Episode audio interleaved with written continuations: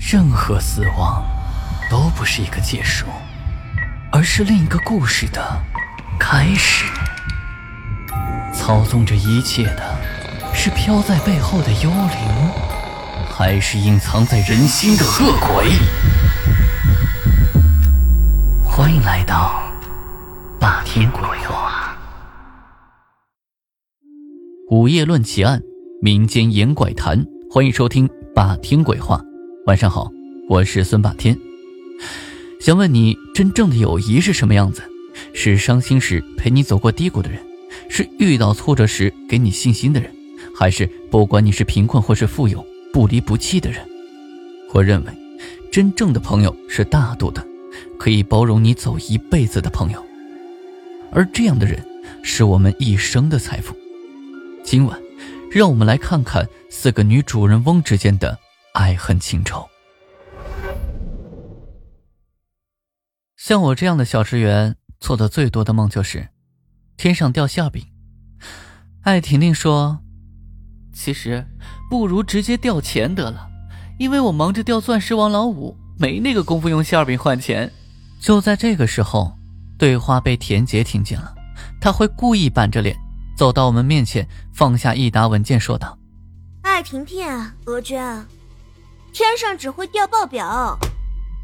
话音刚落，我们三个就扑哧的笑了出来，一如两年前，我们三人同窗共读，亲密无间。可现实是，真的有东西从天而降了，是钱。周一是七天中人最困的一天，但是黄小秋的快递却不亚于一记猛料，因为他寄来的是三张银行卡。我撕开包裹，怔怔地看着里面薄薄的黑色卡片。坐在我对面的艾婷婷和天杰异口同声地问我：“你的也是银行卡？”我紧张地点了点头，将信封里的卡片放在桌子上。三张黑色的银行卡就端端正正地躺在了我们的面前。卡的身上有十九个凸起的金色数字，显得有些十分的晃眼。黄小秋和我们三个人是大学同学兼室友的关系。只是毕业之后，大家就再没有联系过他了。那他为什么突然给我们寄银行卡呢？就在不知所措的时候，手机铃声响起来了，是一个陌生电话号码。我摁下了接听键。第一个，今天的报纸，第五版。你是谁呀？我忙问，但那个男人迅速就挂断了电话。我疑虑重重的打开电脑。我搜索了今天的电子报纸，打开第五版，我顿时惊出了一身冷汗。黄小秋死了。此刻，就在电脑屏幕上显示着一则黄小秋的死讯。他在五天前的凌晨，被人杀死在一处豪宅里面，而且报道上还说，这个案子很是轰动，警察在现场调查了很久都没有找到蛛丝马迹，所以。才会刊登出来，希望有人能够提供线索。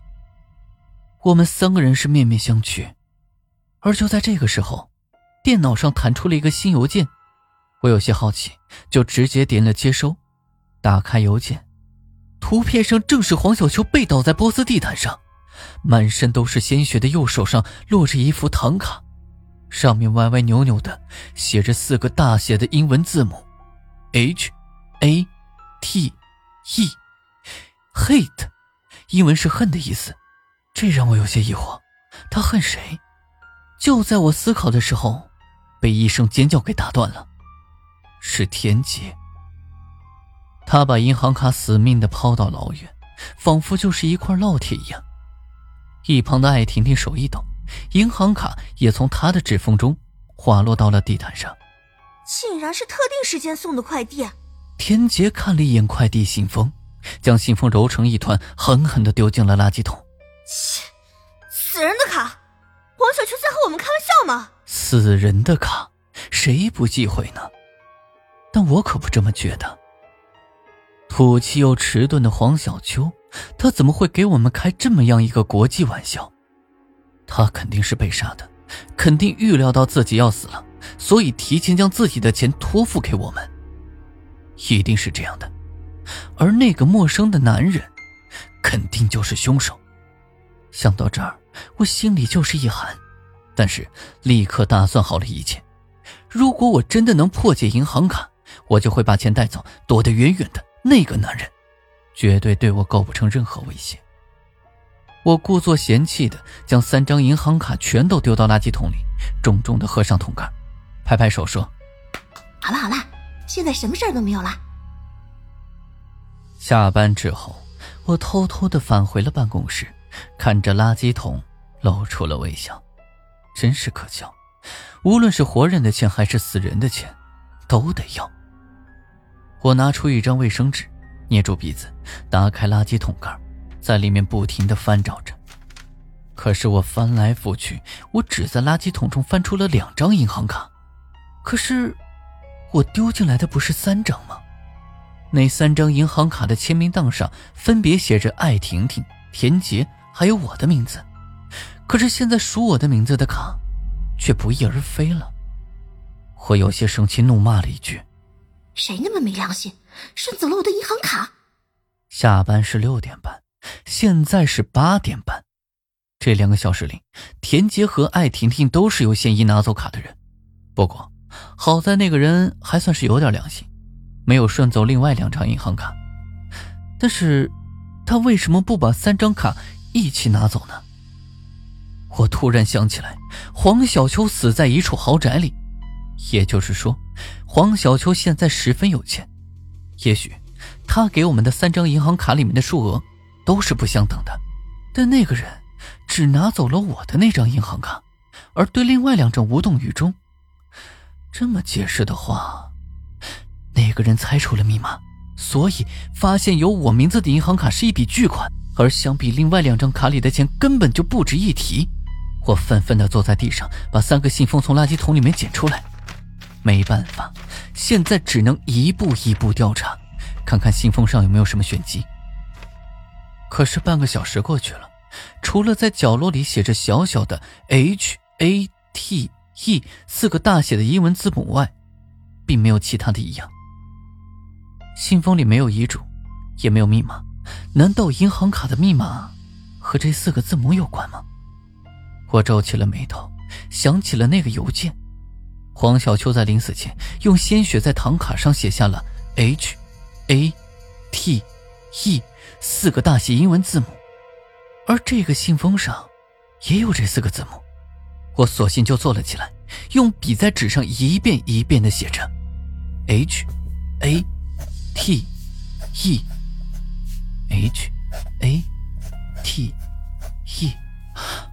这四个字母不只是英文单词“恨”的意思，这不正是我们四个人名字的第一个字的字母吗？H 是黄小秋，A。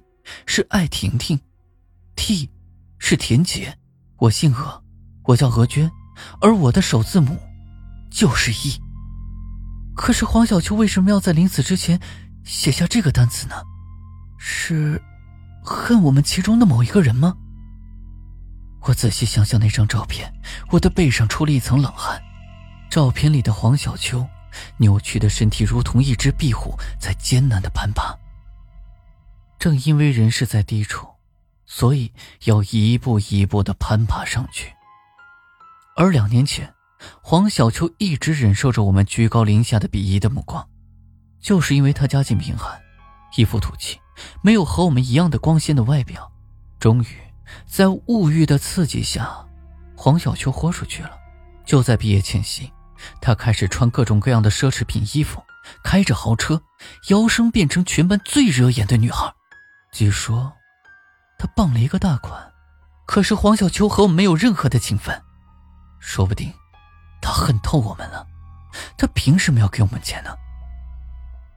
想到这儿，我又哆哆嗦嗦的把银行卡重新丢进了垃圾桶，猛地起身朝外走。可拉开门的那一刹那，冷风吹了过来，我稍微冷静了一些，慢慢的后退回去。我。为什么要和钱过不去呢？我进入到这个公司两年了，存款总是不够我支付高昂的房租。我想购买漂亮的衣服，尤其是那些名牌包包，我只能从橱窗里面看他们一眼。而这两张银行卡里的钱，说不定能缓解一下压力。我咬咬牙，将两张银行卡重新放入口袋。现在要想的是要将密码破解出来，还有就是查出到底是谁拿走了我的那张银行卡。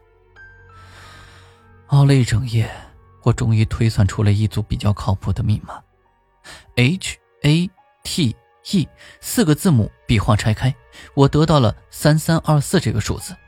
但银行卡一般是六位。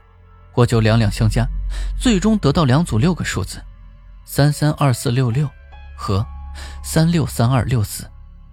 此时望向窗外，太阳已经快升起来了。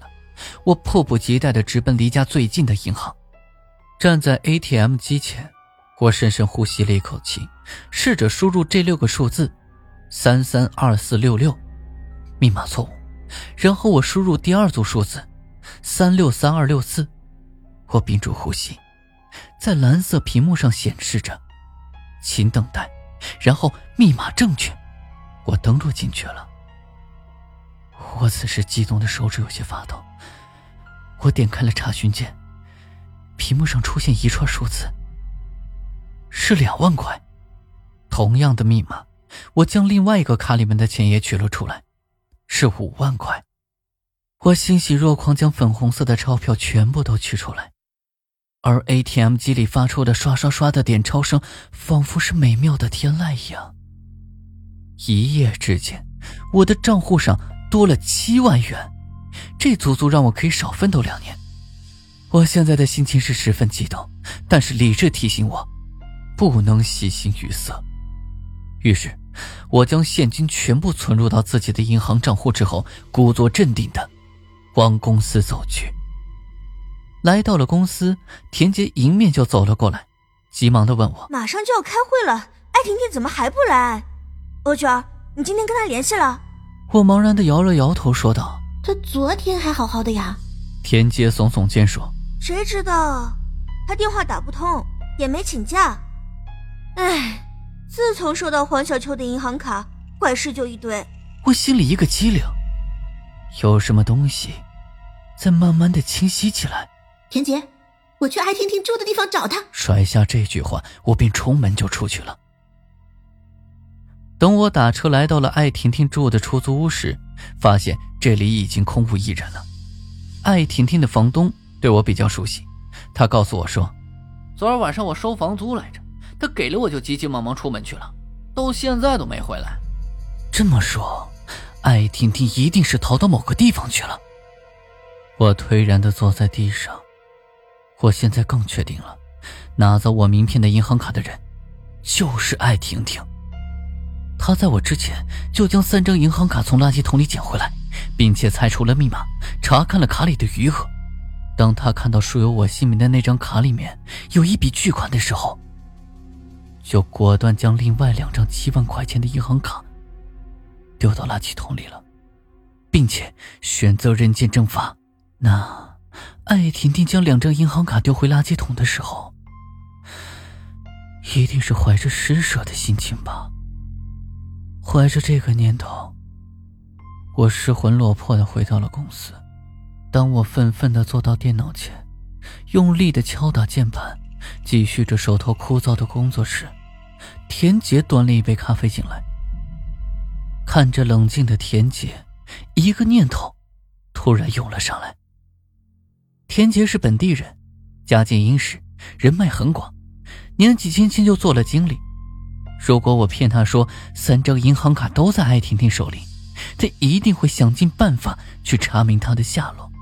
就在我想到这儿时，我一字一句的对田姐说：“艾婷婷拿走了我们的银行卡，逃了。”今天的故事就讲到这里，记得在右下角给霸天点一个赞。也欢迎订阅转发，当然，霸天也期待能够看到你的评论。午夜论奇案，民间言怪谈，这里是霸天鬼话，我们下期见。